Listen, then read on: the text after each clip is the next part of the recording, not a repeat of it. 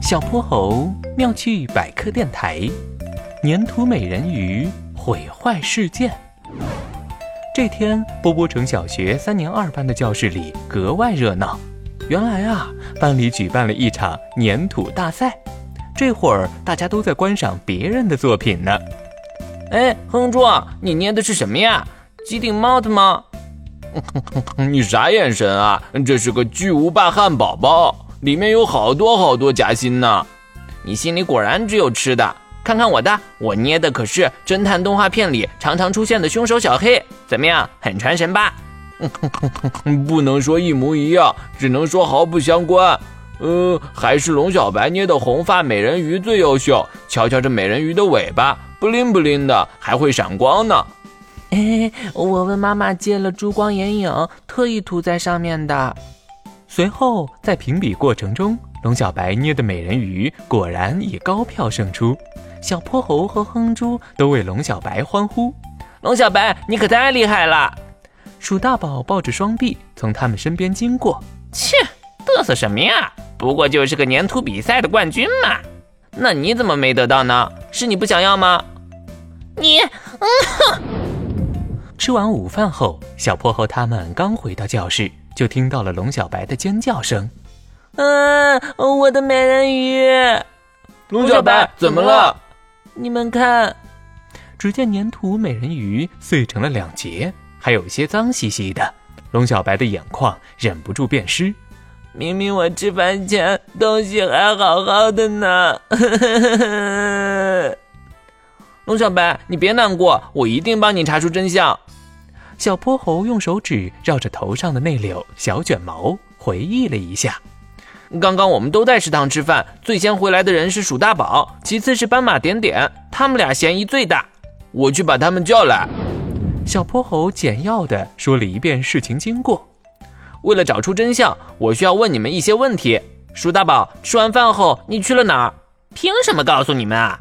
你肯定回了教室，龙小白的粘土就是你弄坏的吧？之前你还嘲讽他呢。胡说什么？我碰都没碰过。我吃完饭后就去操场踢球了，是吗？对，嗯，对啊。小泼猴指了指鼠大宝的鞋子。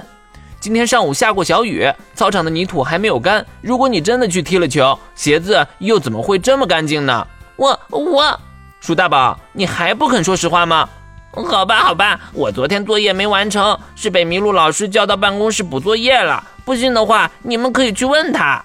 他的表情看起来不像说谎，难道真的不是他？小泼猴又把脸转向斑马点点。斑马点点，你从食堂离开后做了什么呢？我一直在削苹果，刚刚才削好。你们看，我的苹果还在这儿呢。斑马点点从课桌里拿出一个削好的苹果。苹果的表面有些发黄，看来也不是斑马点点弄坏的，到底是谁在背地里捣鬼呢？这个我也不太清楚。斑马点点挠挠头，小泼猴发觉他的手指上有些亮晶晶的痕迹。刹那间，小泼猴的脑中闪过一道白光，我想我已经知道真相了。小泼猴，到底是谁干的？弄坏粘土的人就是你，斑马点点。苹果中含有酚类物质，削掉果皮后放置一段时间，就会和空气中的氧气发生反应，导致苹果发黄。你的苹果已经变色，所以不可能是刚削的。那那也不能证明就是我弄坏了龙小白的作品啊！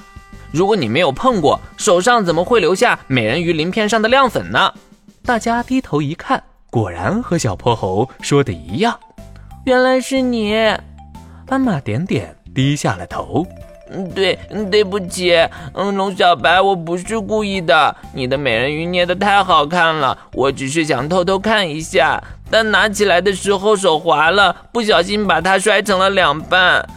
看在你这么诚恳道歉的份上，嗯，算了，我重新捏一个，肯定能捏出更加漂亮的美人鱼。那我给你买新粘土，没问题。